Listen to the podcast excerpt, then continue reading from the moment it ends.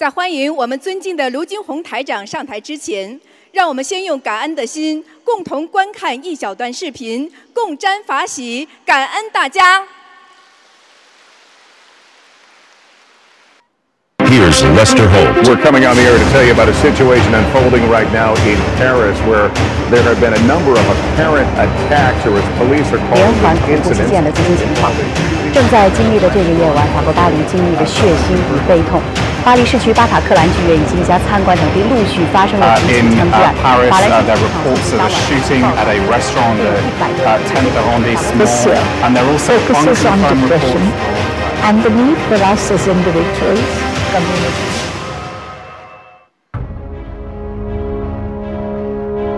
活在世界上，如果一个人不能了解生命的真实含义，他觉得生命、生活是对他的一种惩罚呀，他不理解呀，我怎么这么痛苦在人间？我怎么这么苦的？在这个世界上，没有一件事情的发生，它是没有原因的。这就是佛法讲的因果定律。什么叫修心？修心就是把自己过去做错的事情，把它转过来。今天我们选择了学佛，一生可以改变自己。你的生命和你的命运就开始学佛人没有捷径，从我做起，念经、许愿、放生，必须勤奋、吃苦、忍辱，这就是你的基础，这就是你学佛的开始。师傅，这位法国佛友想知道他今生今世投身到人世间的使命是什么？他的使命就是来帮助人家。九五一年属什么？属兔，啊，你有掉过孩子？对对对对，那你记住了，台长能救你的病，也能救你的命，但是你要答应台长一句话，好好的还他的债，念经修行。你的心中过去人家对你不好，你还不能忘记，你一定要忘记。您说的太对了，我都不打不去看病了。肉体病要去看，听得懂吗？啊知道。那个灵性病找台长，就是目的让你们所有的人全部好好的学佛。对，对了，对，对。台长现在在全世界每一个国家都有学佛的弟子，所有的国家都有学佛的人。佛法无边，佛海深呐、我们要让这么好的哲学、这么好的理论、这么好的佛法，让我们受益，让我们现在多少人学佛受益。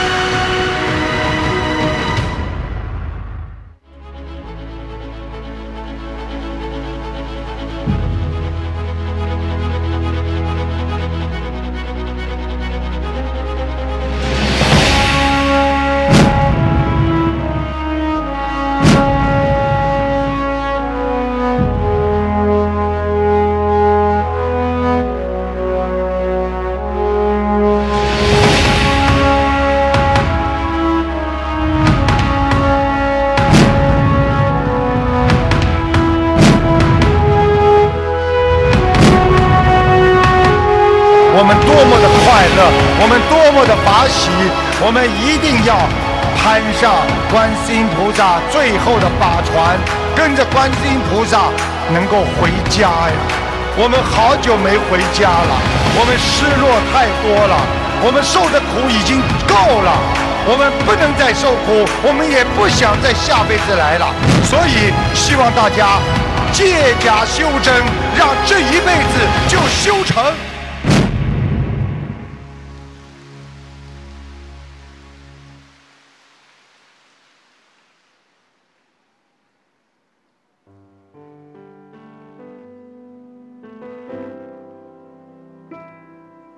我医治我的师傅，并不是因为他优于他人、高高在上，而是他让我了解到宇宙万物的平等无二。我医治我的师傅，并不是因为我消极厌世，而是他告诉我。不要被世间幻象所迷惑，早日将其看穿。我医治我的师傅，不是因为我无法面对人生的种种机遇，而是他让我们明白，烦恼就来自于期盼和幻想。我医治我的师傅，并不是因为他代表神权天授，而是他让我看清了自心的本来面目。我医治我的师傅，并不是向你表现我更具资格。而是我下定决心跟随他的脚步，将轮回跳出。师傅，道一声师傅，弟子心中的千言万语都无法道尽对您的感恩情怀。是师不扛起你走过那段人生最艰难的路，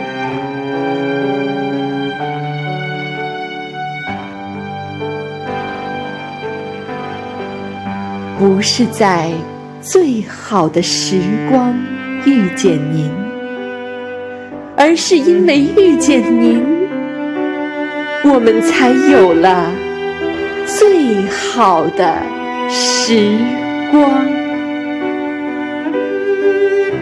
师傅，请您放心，您的莲花们一定跟您回到天上的家中。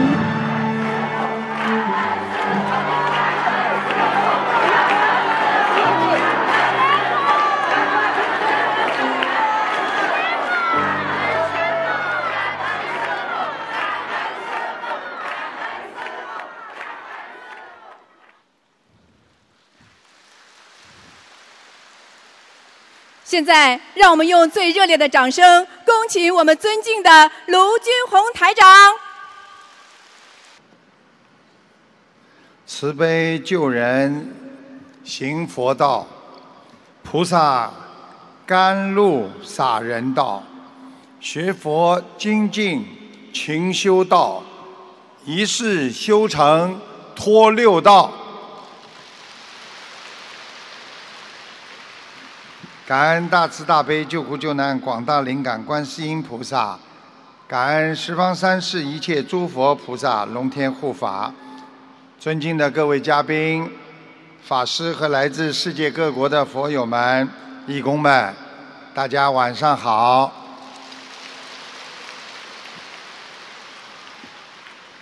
这几天，我们沐浴在佛法的阳光普照下。我们品尝着观世音菩萨的慈悲，享受着人生的高境界的法喜和快乐。因为我们抓住了希望，我们放弃了失望，我们改变了塞望，重新拥有了我们心中的智慧和展望。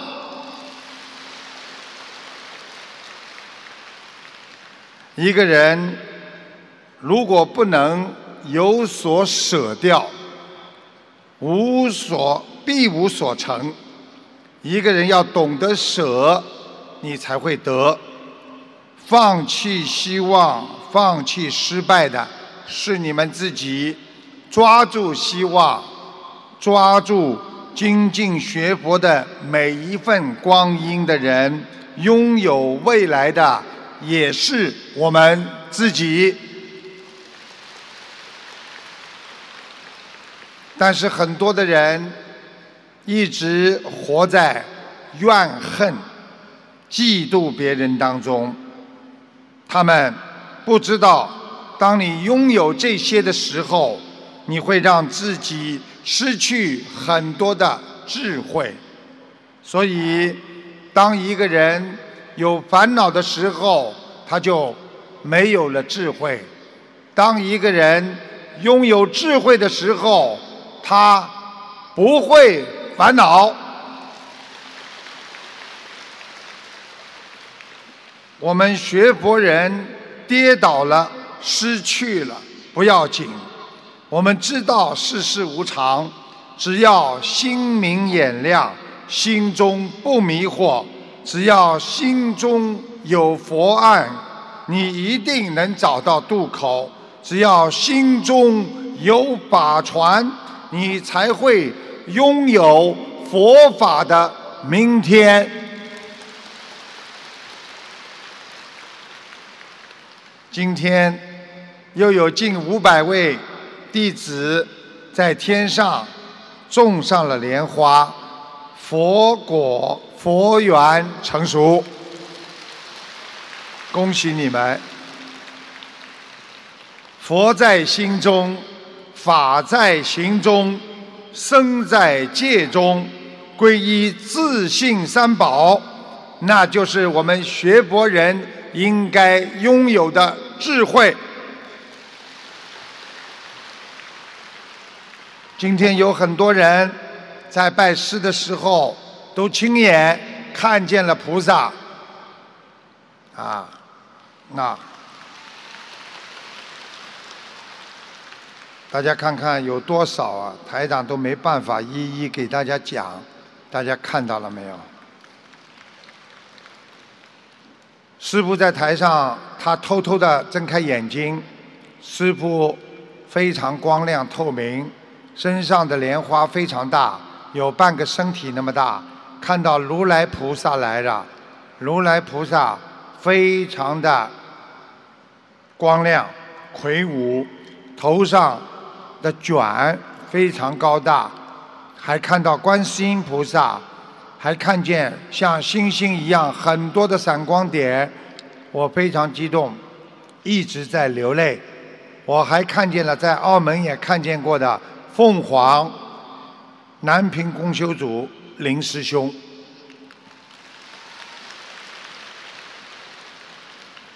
师傅在为我们加持的时候，自己被一股巨大的气流托起，浑身气血飞腾，看到了佛陀，看到了一个莲花池，最后看到了一位菩萨，但是我确定不确定是不是观世音菩萨妈妈孟文君。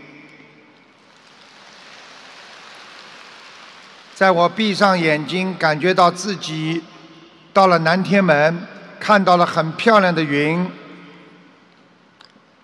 非常想分享的是，二十六号大法会是我的生日，在会场的座位上，我闭上了眼睛，我看到了一个白胡子的菩萨走过来，以为是南京菩萨，进。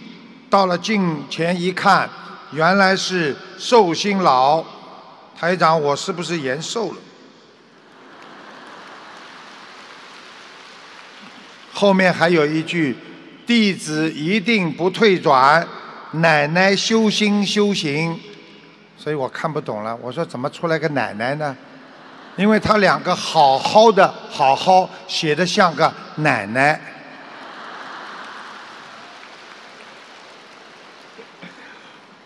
双手合掌的时候看到我在这个天门上天上一个大大的莲花我看到了观世音菩萨穿着白色的衣服向我走来。我太多太多大家都看见了没有？太多太多了。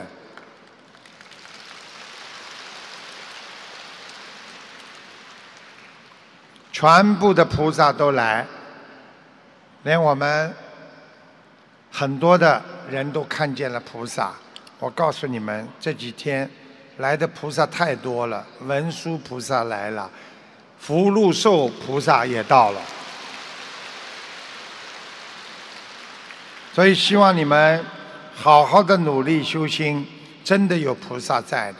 好好的努力，好好的修心，我们的心平安了，意念干净了，这个世界都会对你微笑。当你自己对自己微笑，世界上就没有烦恼的事情能够缠住你。当你对自己非常真诚的时候，世界上没有一个人能够欺骗你。在人间，什么路都可以走，唯独绝路不能走。什么路都可以选择，唯独歧途不能选择。人生的道路很挫折，但是我们要。昂首阔步的走上坡，你会避开很多弯路、小路和险路。精进学佛，再长的路也能度过。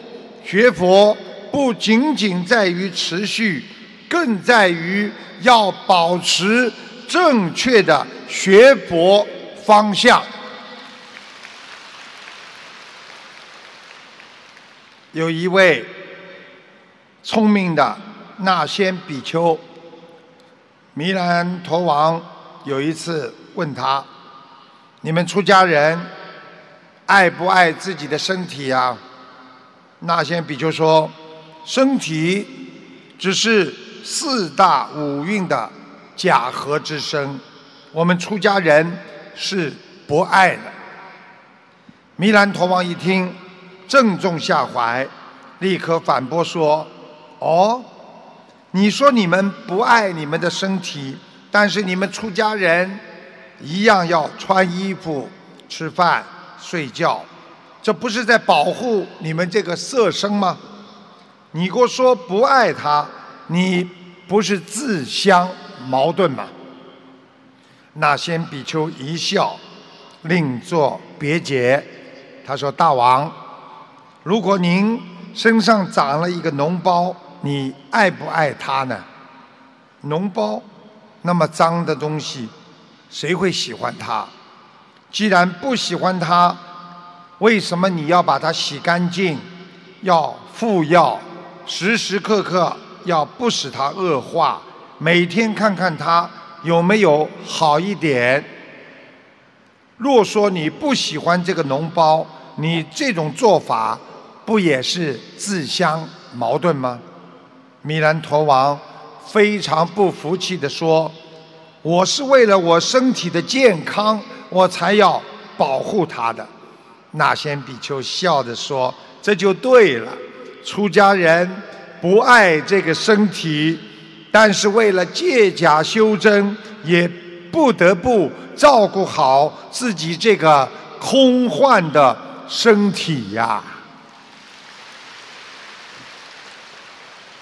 人如果懂得生活的真谛，就可以从一些微小的事情当中获得快乐。理解人生无常，就会拥有珍惜后的快乐。大家想一想，很多人难过、伤心，不就是因为一时的烦恼吗？你想一想。一个星期之后会不会这样？一个月之后会不会这样？一年之后、五年之后、十年之后，你还会为这个事情烦恼吗？这时候你就对世界的万物不执着了，你会遨游在放下后的喜悦之中啦。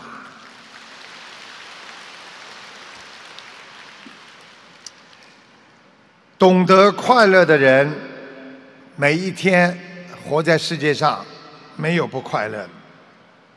何须顿足捶胸，长吁短叹？正所谓，听得春花秋月语，必先识得如云似水心。记住了，万物唯心造。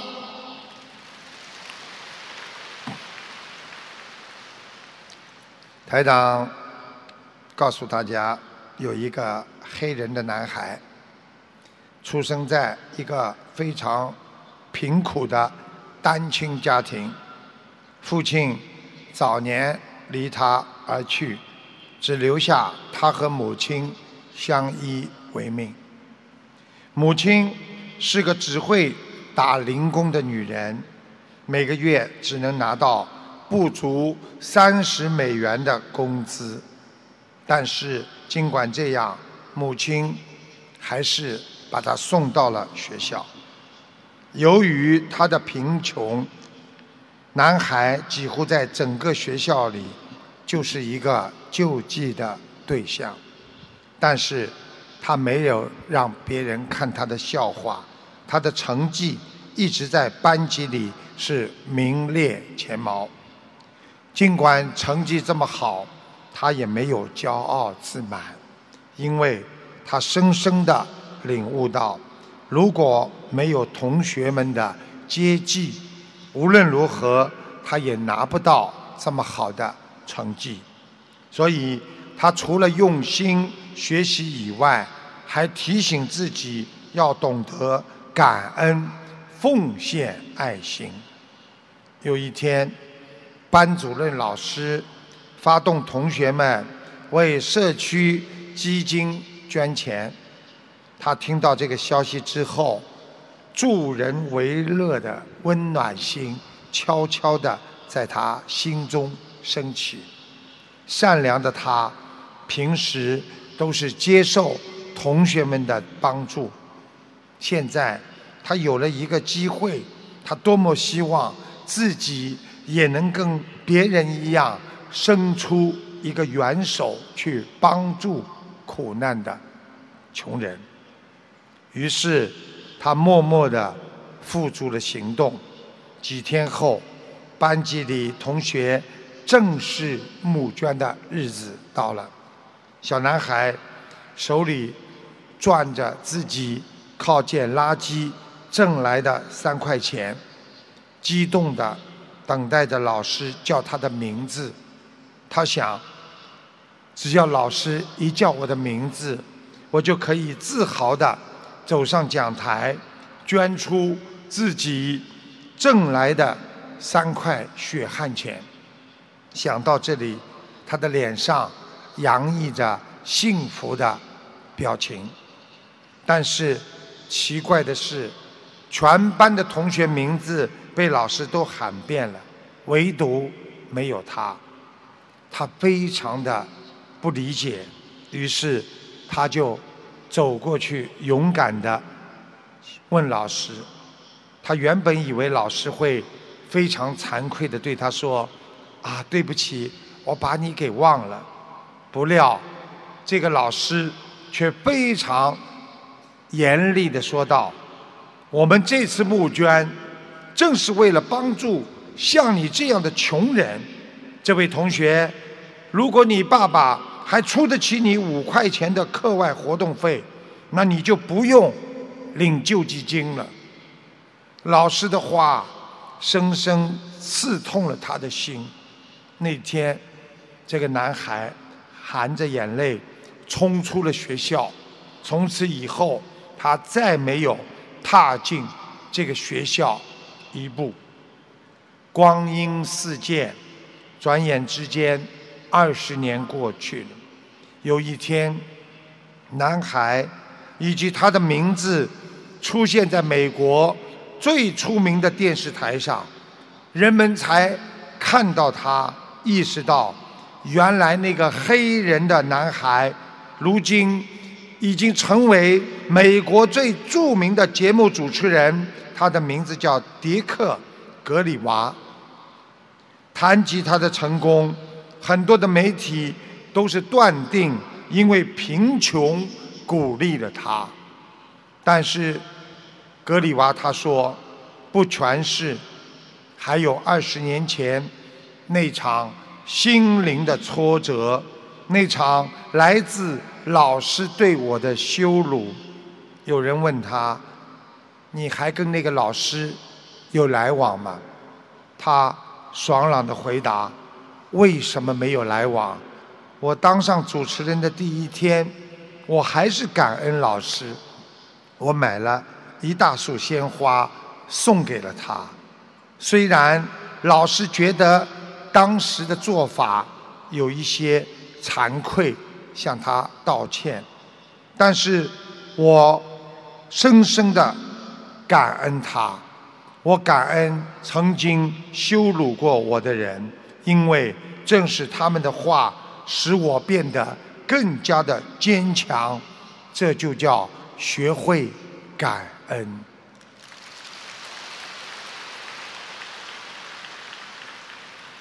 一滴木汁跌落在一杯清水当中，这杯水。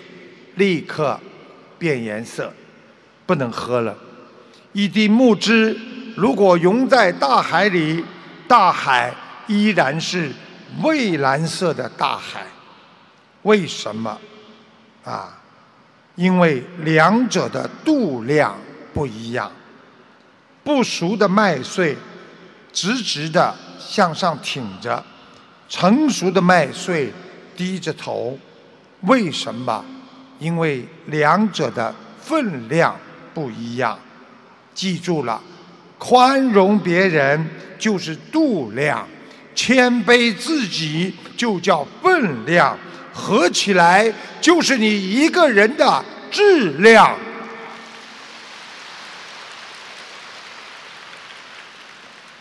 有一天，沙漠和海洋要谈判，沙漠说。海洋啊，我太干了，连一条小溪都没有。而你的海洋有多大呀？你有多少水可以让它变成汪洋一片？我们不妨来个交换吧。大海说：“好啊，我欢迎沙漠来填充海洋，但是我海洋已经有沙滩了。”所以我只要土，不要沙。沙漠说：“那我也喜欢海洋来滋润我的沙漠，但是你们海水太咸了，我只要水，不要你的盐。”这个典故就是告诉我们大家，有的人生看起来非常的容易，因为每个人。都有很多的理想，但是却做不到，办不成。所以，有的人生，做人也是这样，谈判也是这样。看来很简单，因为每个人都不想放弃自己的利益，所以永远不能容纳别人的光芒。所以，学会平衡你的心理，那。才是学佛人的平等心啊！记住了，损害他人的人格，快乐一时，伤害自己一生。生命是靠着相互依赖而存在的。大家想一想。人是靠着别人让自己茁壮成长的，世界上每一个人都要靠别人的帮助才会成功啊！学会感恩，学会得到别人的帮助，更要去帮助别人。我们要感恩大自然的付出，感恩父母的教养，感恩。佛情友情，感恩佛法让我们开悟啊！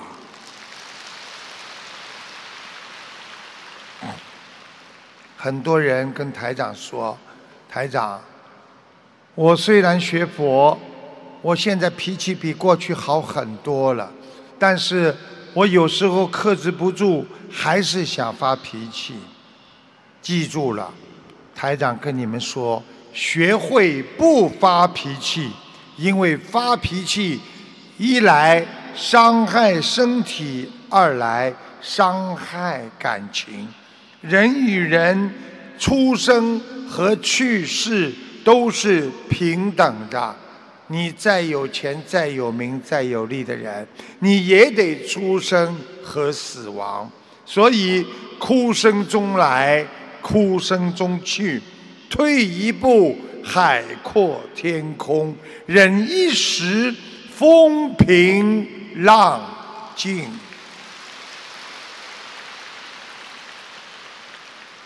牢骚太多，肝肠断；慈悲喜舍，烦恼断。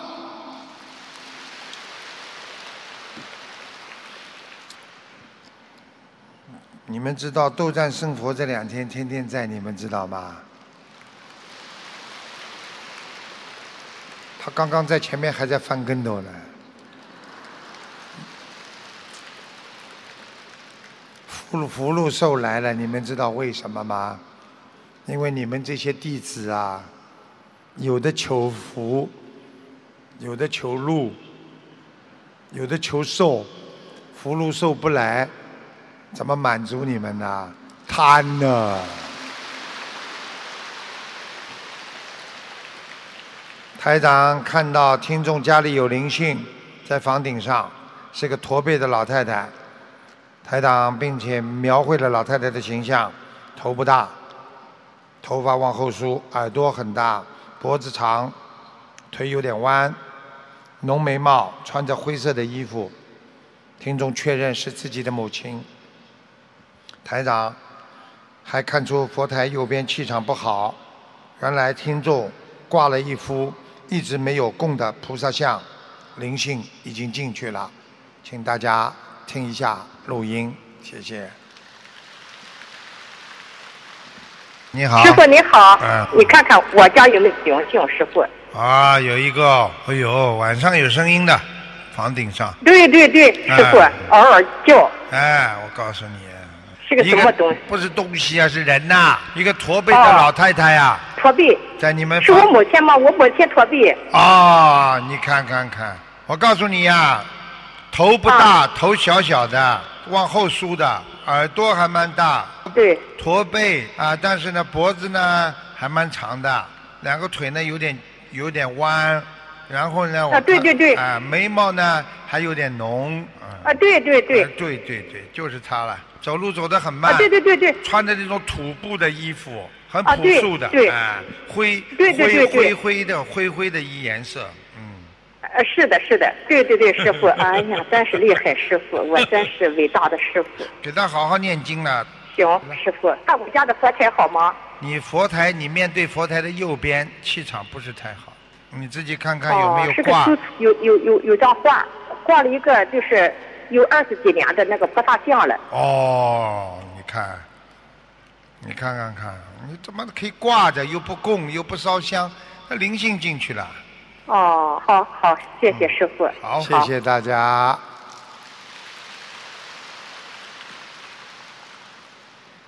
修行禅定的人，在生活中与一般人不大一样。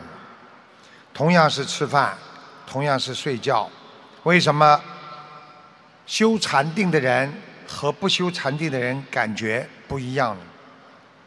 有一位禅师与一位世俗人的对话，他说：“禅师啊，你用功参禅打坐是在修行吗？”禅师说：“是的。”你用什么方法呢？哦，饿了就吃，困了就睡。哎，禅师啊，任何人都是这样做的。哎，他们是否也可以跟你一样算作是修行呢？不，啊，那为什么呢？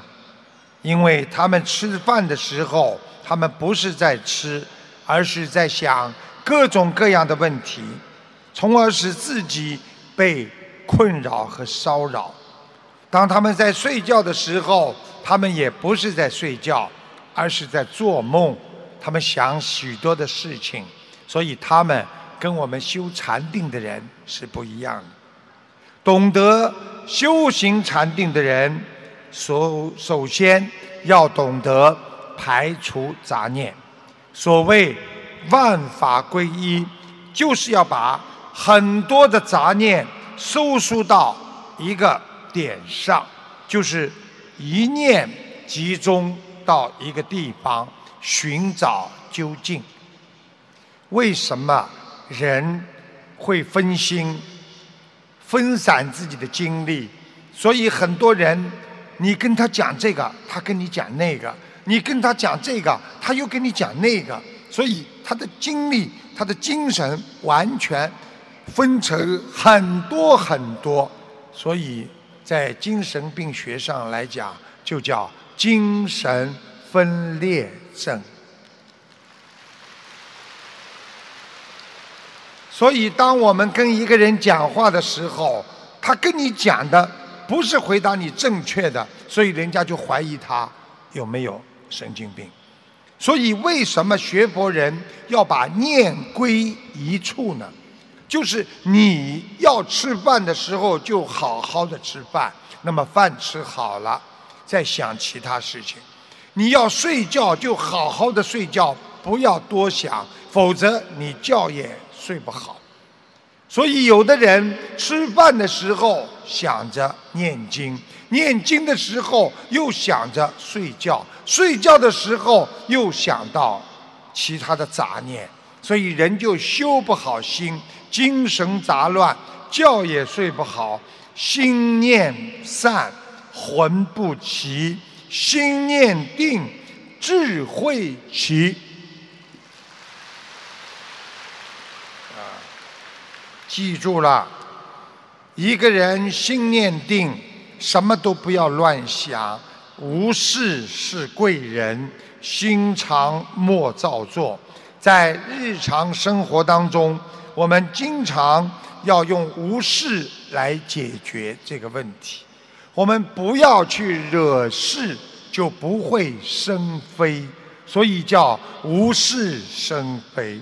我们要安然。才能平安，所以我们心要平安，才能真正的无恙啊！前几天呢，开法会，很多的都不是弟子，很多的人呢都没学过佛，所以台长呢不能讲的太深。那么我如果讲的一直太浅的话呢？我又怕耽误了下面很多人修得很好，他们会嫌卢台长怎么讲的这么简单呢？那么我今天就跟你们稍微讲一点难一点的，希望你们多多指正。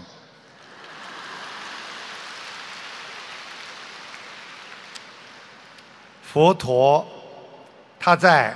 佛遗教经里边曾经说过，啊，仔细听好啦，我已经选的最简单的跟你们讲讲啦，很简单的，叫什么？知足之法，就是知足有一个方法，既是富乐安隐之处，就是说，一个人想知足，你就。拥有快乐和富有，安隐之处是什么呢？不要去显，不要去化。所以有福气的人要学会低调，他福寿延绵。知足之人虽卧地上，犹为安乐。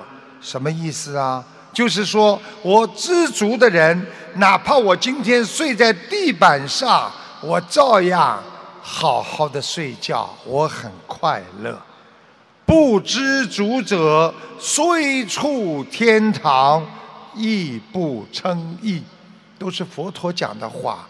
就是说，如果你这个人不知足，就是你好像在人间的天堂一样享受，你也不会称心如意的。不知足者，虽富而贫；知足之人，虽贫而富。佛陀的意思就是告诉我们。知足的人虽然很贫困，但是他心中非常的富有；而不知足的人虽然他很富有，他不停的要了还要，贪了还贪，他永远觉得不够，所以虽富而贫啊。不知足者，常为五欲所侵；为知足者之所怜悯。这句话的意思就是说，当你不知足的人，经常被欲望控制住，自己不能解脱，被那些知足的人所怜悯。好可怜呐！这么有钱了，他还过得这么痛苦；这么富有了，他还这么可怜。听懂了吗？所以学博人要懂得知恩图报，因为我们心有感恩，就会少生出怨气。少生出恨人家的心，时间长了就会生出善心。我们无怨无悔的为了众生恒生善心。大家知道为什么叫恒生吗？就是永恒的生在那里，生长在那里。现在明白了吗？所以为什么在佛经当中回向节里边有一个上报四重恩，下济三途苦啊？你们知道四重什么恩吗？你们做了弟子了，师父就要教你们了，否则以后人家问你们。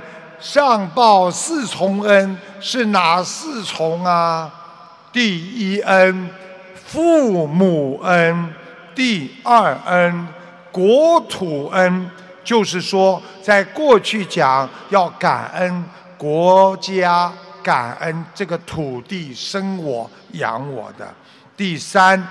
感恩上师恩，实际上就是感恩所有教导过你的老师和师傅，也就是感恩三宝恩。第四个要感恩的就是众生恩，因为我们人的成长能够活到今天，靠自己那是不可能的。从你出生。有接生的护士开始，一直到你的老师、你的父母亲，到你的朋友，能够到今天，都是因为众生在帮助我们，感恩众生。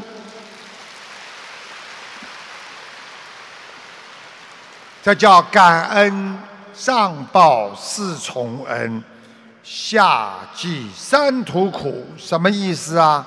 就是要帮助那些三途的人。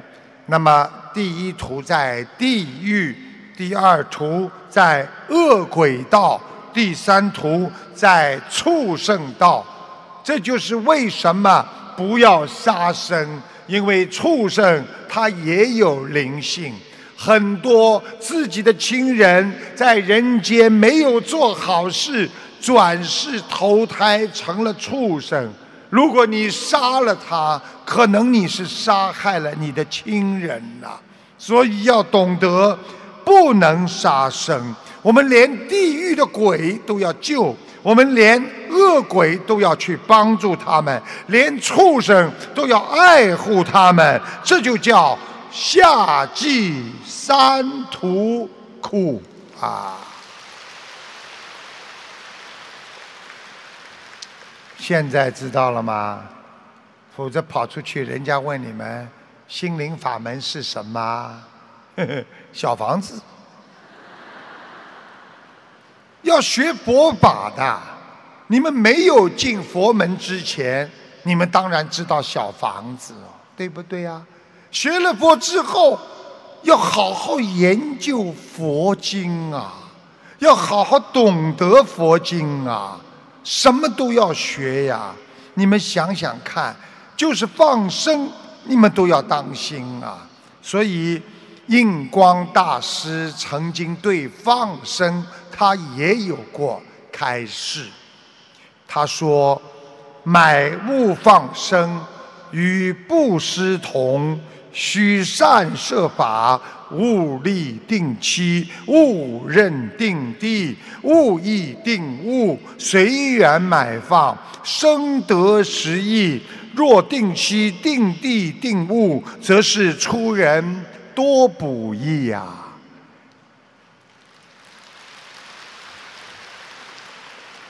鼓掌的有一半的是没听懂。我的理解就是你们想叫我解释一下，所以才鼓掌的。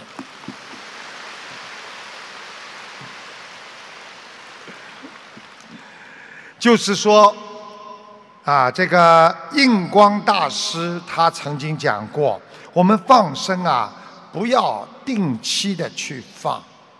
大家听得懂吗？也不要在固定的地方去放，你固定的，那么人家呢就会去捕捞，对不对呀？如果你定期的，那么有的人呢就会在你定期的时候多捕捞，你也随机放生，不要定点，我一定要放这个放那个，生灵就放就可以了，机缘到了就可以。放生，实际上，印光大师就是让我们知道，我们要救刀下魂，别人要杀的，你在边上看着，看到刚刚拿起刀，哎，我买这条鱼，啊，我要这个。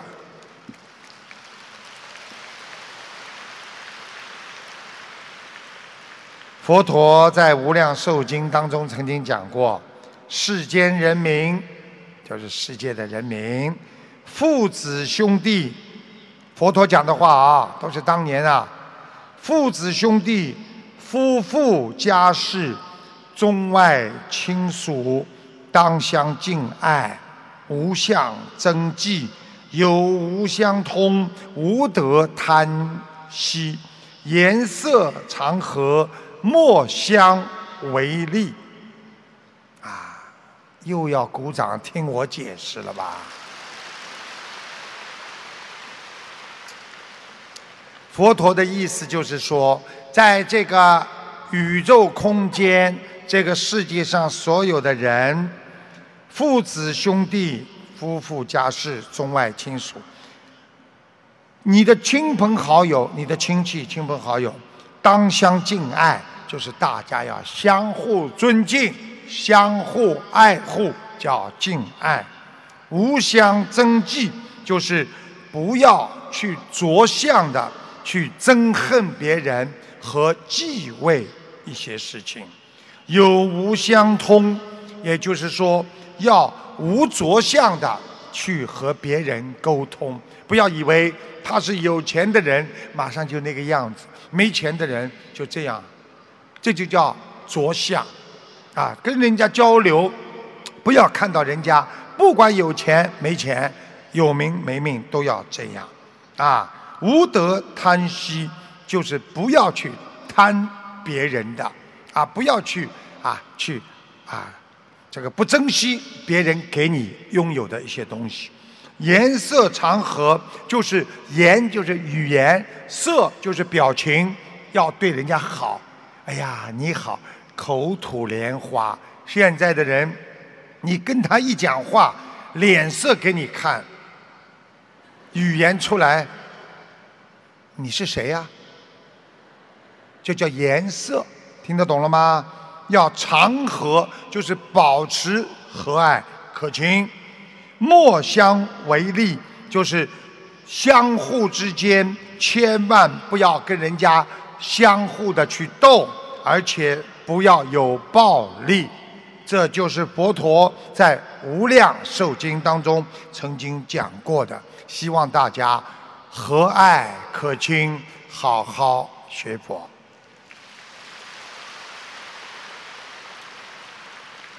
他们今天给我时间很短呢，但是呢，台长很坚强，不管给我多少时间，我归我照样讲。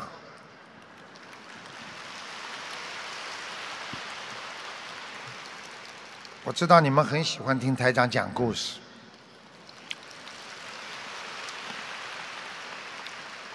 春秋时期，就是孔老夫子当年春秋战国时期，楚国城里边有一个铁匠，打铁的，他的手艺非常的精湛，无论打造兵器还是制作农具，哎呀，供不应求。看到自己的手艺这么受欢迎，铁匠就让他的儿子跟着他学打铁。他对于自己的儿子，铁匠毫无保留的教他，几十年的经验全部教了他。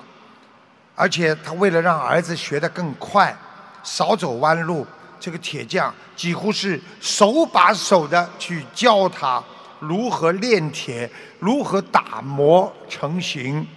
在父子俩的齐心合力下，每一件做成的铁器都非常的精美，流光飞转。儿子很快的成年了，老铁匠就打算着让自己的儿子在城里也开这么一个铁匠铺，去独立谋生。他认为儿子的手艺绝对有这个实力，可他怎么没想到？儿子一开铁匠铺之后，没多久，非但生意没有兴隆，受很多人的指责，说他打铁打得不好。他的儿子说，人们都说打造出来的铁器很多的瑕疵，无奈儿子的铁匠铺只能半途夭折，关门了。这个铁匠。非常的悲伤，更有疑惑。我教儿子这么认真，儿子学的这么刻苦努力，那为什么会没学成呢？有一次，大教育家孔老夫子来到了楚国，铁匠早就耳闻于孔子善于悦人，就是教育别人，他就找圣人来解这个迷惑。孔子。听了这个铁匠的疑惑之后，就问他：“老人家，你可是一直手把手的在教他炼铁啊？”铁匠点点头。在你手把手的指点下，你的儿子是不是一次都没有出过错？打出来的铁都是非常的完美啊！孔老夫子一问，铁匠。又点了点头，两个问题问完，孔老夫子啊，这个捻着虚而笑，啊，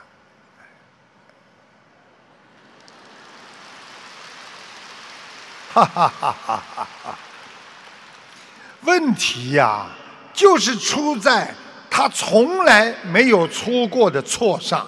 你总是手把手教他把铁器打得这么好，你一点出错的机会都没有留给他，他怎能学得好啊？要知道，练好一门技术需要好的经验，跟需要错的教训啊。这个故事就是告诉我们，做人不要怕做错事情，做错事情可以给自己增长见识和经验。我们人就是在跌打、摔倒中爬起来，继续往前走的。要想寻找完美无瑕，那是不可能的。我们多少人学佛，不就是因为在人生的道路上，在自己的生活上，在家庭问题上，在前途上遇到了各种各样的烦恼，才会寻找一个让自己解脱、变得更能够解决般若智慧、拥有般若智慧这么一个方法，才来学佛的嘛。人活在世界上，要学会控制好自己，抓住每一分钟的快乐，你就少一分忧愁。每一分钟都让自己快快乐乐。这一分钟，当你快乐了，你就没有烦恼了。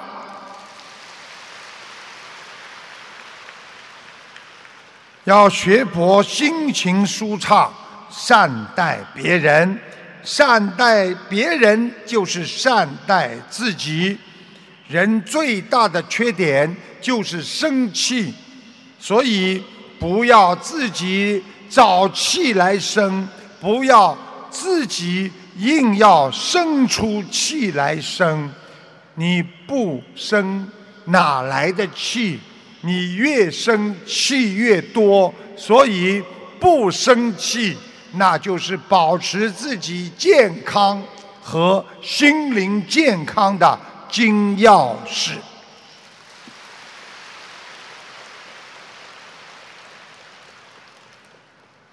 你们现在每一分钟都非常快乐，你们现在至少现在都没有烦恼，对不对啊？台长，今天要教你们一点东西。很多人说，我问你，身体外面脏了，用什么方法？洗澡，对不对啊？那么内脏脏了怎么办呢？讲不出来了吧？大量喝水，里边洗澡。现在听懂了吗？《黄帝内经》讲过，水是最好的药，所以大量喝水，把肠子、肝呐什么都洗一遍，排泄掉，你不就在里边洗澡了吗？那么精神上洗澡用什么方法呢？许愿、念经。放生。我们每个人虽然身体在忙，但是心里要安静。越安静的人越不慌张，越不慌张的人越定得住。所以我们学佛就是要戒很多的人间的不好的欲望。我们要定的心下来，心要定得下来，然后呢，才会安静，生出智慧。佛法天天在讲戒定慧，善念长存，心安理得，问心无愧，来修行，你就是一个人间菩萨。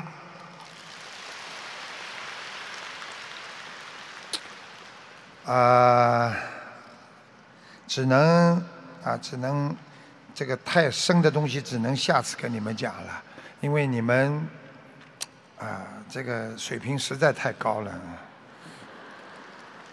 我讲一个水平低一点的给你们听听吧。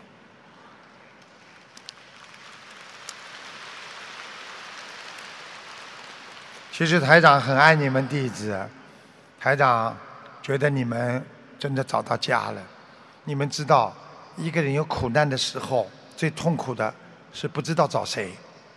你们现在痛的时候，碰到苦的时候，碰到突发事件的时候，开车一紧张一弄的时候，你们首先想到是谁呀、好啦，观世音菩萨，记住了，观世音菩萨妈妈是你们最亲的妈妈，她一定有求必应。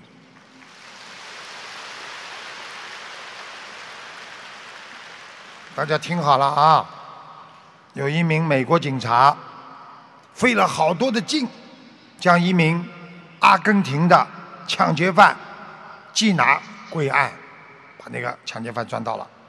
他为了让抢劫犯供出他抢来的钱放在哪里，但是他不懂那个阿根廷的话，西班牙语嘛，他们讲西班牙语，他找了一个翻译，是西班牙人，来为这位抢劫犯翻译。警察冲着这个抢劫犯说：“老实交代，钱放在哪里了？”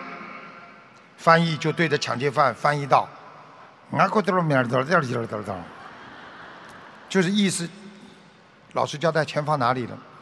抢劫犯说：“我死也不说。”这个翻译马上啊咯哆咯叽了叽了，一字不漏的翻译给警察：“我死也不说。”警察大怒，拔出手枪，对着抢劫犯吼道：“你如果不说，我一枪毙了你！”顶住他的脑子。这个翻译没有表情的，就翻译了一遍：“你要是再不说，我就一枪毙了你。”抢劫犯大惊失色，马上说：“哎，我说，我说，千万别开枪。”钱全部放在我的家门口那辆汽车里面了。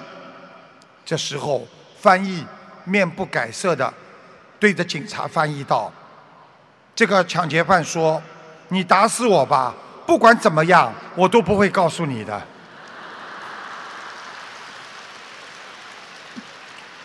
听懂了吗？人是会变的，当自己要贪财的时候。他就会失去人的忠诚和本性的善良，所以这个世界外境影响的人的善良的本性，所以才会给人找了很多的障碍和麻烦。台长要你们找回你的良心和本性。对自己的家人、对父母亲、对所有帮助过你的人，都要说一声感恩，你才是一个有良心的学博人呐。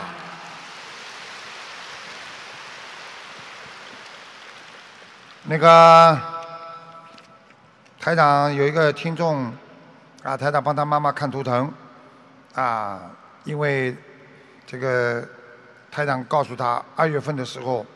啊，台长就告诉他不要临时抱佛脚，啊，有麻烦的。结果他母亲居然啊，真的咳嗽住院了。啊，医生开始是怀疑他癌症，他念了一百零八张小房子，又放了两千条鱼。后来医生出报告说母亲的肺部基本痊愈，而且非常的幸运。实际上像这种情况，就是台长看出来他已经生癌症了，但是在他还没有完全。暴露他的癌症之前，这个时候是能够救的。等到完全查出来之后，再要改变就比较难。所以一个人一定要好好修。请大家再听一段录音，谢谢大家。弟子给师傅请安。谢谢。师傅，你这是活菩萨，你救了我妈妈。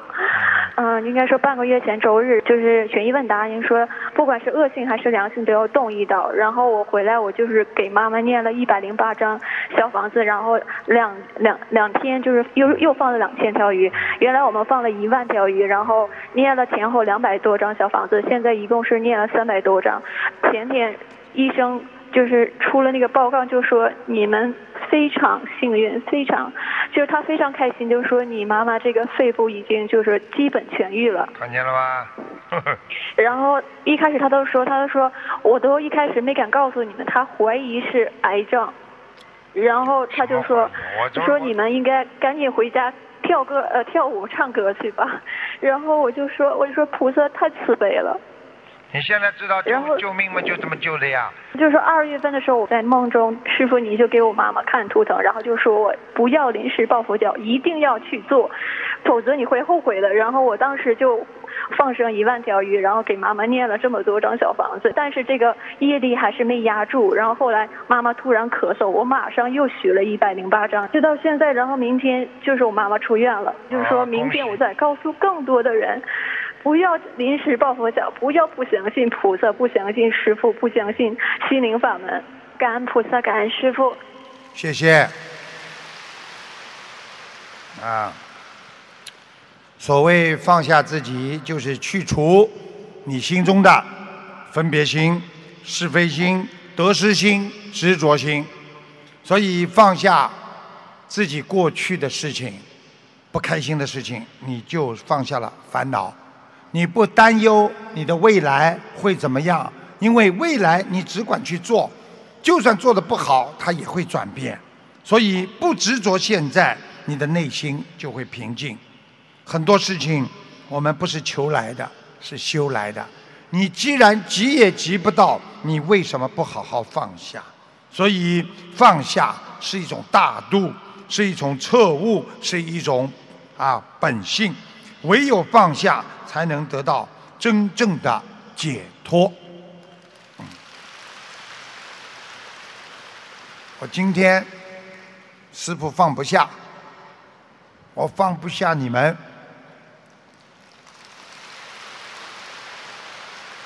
因为你们要多学点佛学知识。很多人都听到过大藏经吗？对不对啊？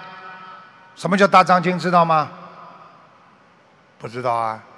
我放下你们，你们跑出去还是不知道什么叫大藏经。以后人家跟你们说大藏经，知道什么叫大藏经吗？大藏经就是佛法界讲的。经律论三藏，啊，经律论三藏，啊，眼睛都瞪得很大，啊，每一个都瞪得很大，没听到过。今天师父教你们经律论三藏，经就是讲的释迦牟尼佛亲口所说，他的弟子把它记录成文的这种法本，叫经。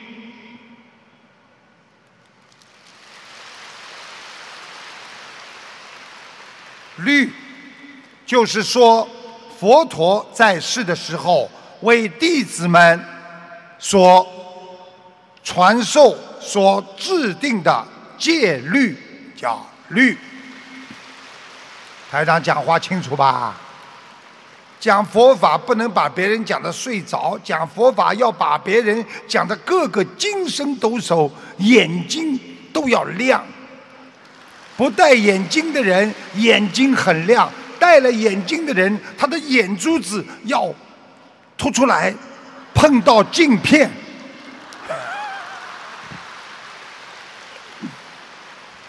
那接下来讲论了，论就是佛陀的弟子们在学习佛经之后所有的心得体会，所以经历论三藏。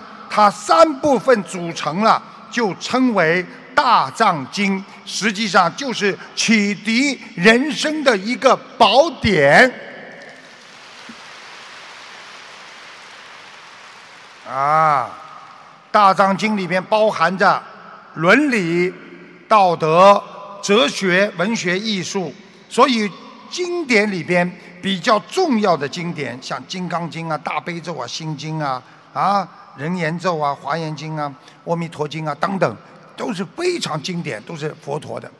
所以你们要学佛，要懂这些，以后你们才能度人呐！啊，你们不要以为师傅不跟你们讲，你们今天拜了师了，我就开始跟你们讲经了，说法了。你们没拜师，我只能跟你们讲，呵 呵多念小房子。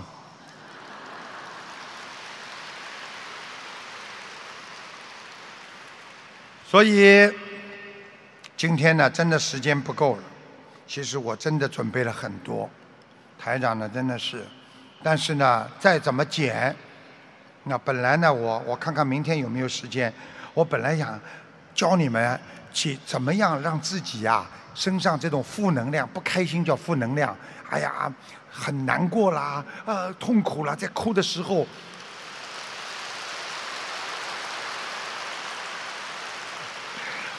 就是怎么样用佛法的禅定来解脱这种的方法。我有很多方法教你们的。今天因为时间关系，明天晚上再讲。因为时间真的过得很快，他们规定我到八点半，我现在已经超过一刻钟了。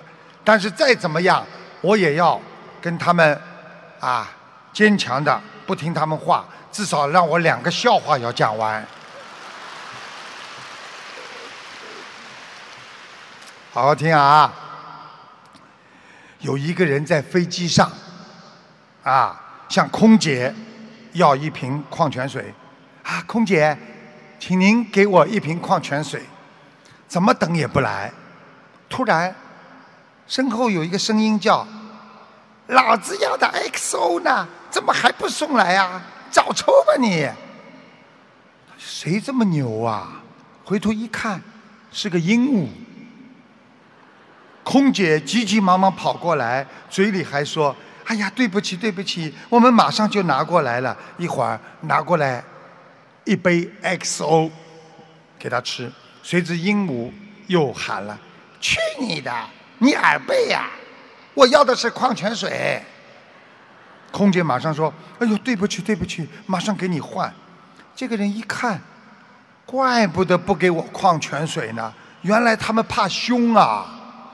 好，他站起来，双手叉腰，对着空姐喊道：“喂，我要的是矿泉水，你什么时候拿过来啊？你找残废啊？”空姐说：“请稍等。”啊，过了一会儿，空姐带了一个长得非常粗壮的男子汉走过来，朝着那个人一指：“就是他。”壮汉就把那个人。扔下飞机了。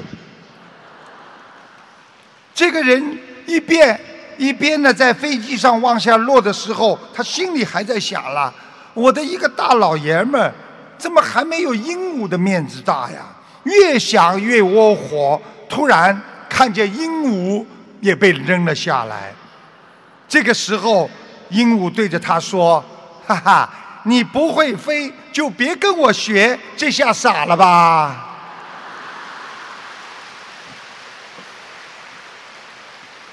这个故事就是告诉你们，每个人都会有自己每个人的能力，每个人都有自己的长处。我们处理问题要扬长避短，不能生搬硬套，学别人的做法。有时候你学的反而让自己的慧命和遭遇都不一样。所以不要去嫉妒，不要去学别人，要学。别人好的地方，要适可而止，量力而行，让自己最适合能够发挥的一些长处，才能把自己最好的能力发挥出来。还要听吗？还有一个，有一个人呐，整天愁眉苦脸的，一天。他被朋友见到了，老兄啊，哎，你怎么整天愁眉苦脸呢？他说：“老师留了一篇文章，题目是‘昨天你干了些什么’，就是我干了些什么。”那个朋友说：“那你昨天干了什么？你就写什么不就得了吗？你昨天干什么了？”嗯，我喝了一天酒。他朋友说：“哎。”你怎么这么傻的了？我告诉你呀，你就这么写：凡是在文章当中出现“酒”喝酒的字眼，你就把它改成读书，不就可以了吗？结果第二天，他写出来的文章是这样的：我一早起来就读了半本书，接着我想了一想，我又把。后半本书一口气读完了。可是我觉得还不够我又到店里去买了一本。回来的时候在路上遇到了我的朋友大理一看他的两个眼睛通红我知道他读的也差不多了。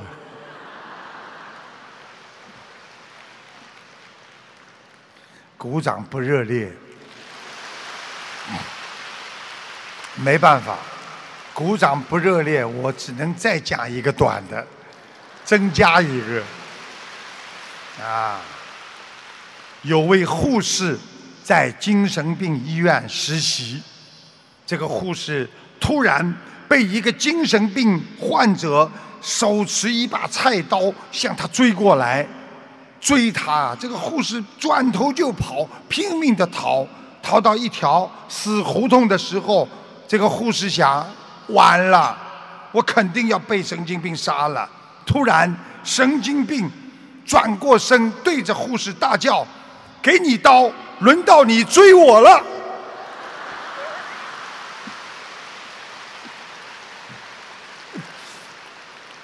这个掌声还可以，所以不讲了。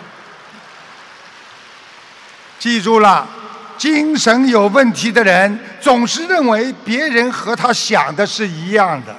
所以你们现在怀疑别人，经常骂别人、讲别人的人，你们就觉得别人的精神跟你们一样，你们已经是神经病了。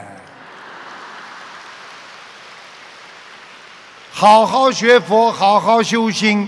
拥有这么美好的时光，拥有这么好的佛法，佛陀在两千五百年传下的佛法，到今天还能让我们在苦海当中不停的在法海当中能够得到救度。我们要感恩我们伟大的佛陀释迦牟尼佛，感恩我们最最慈悲的观世音菩萨。谢谢大家。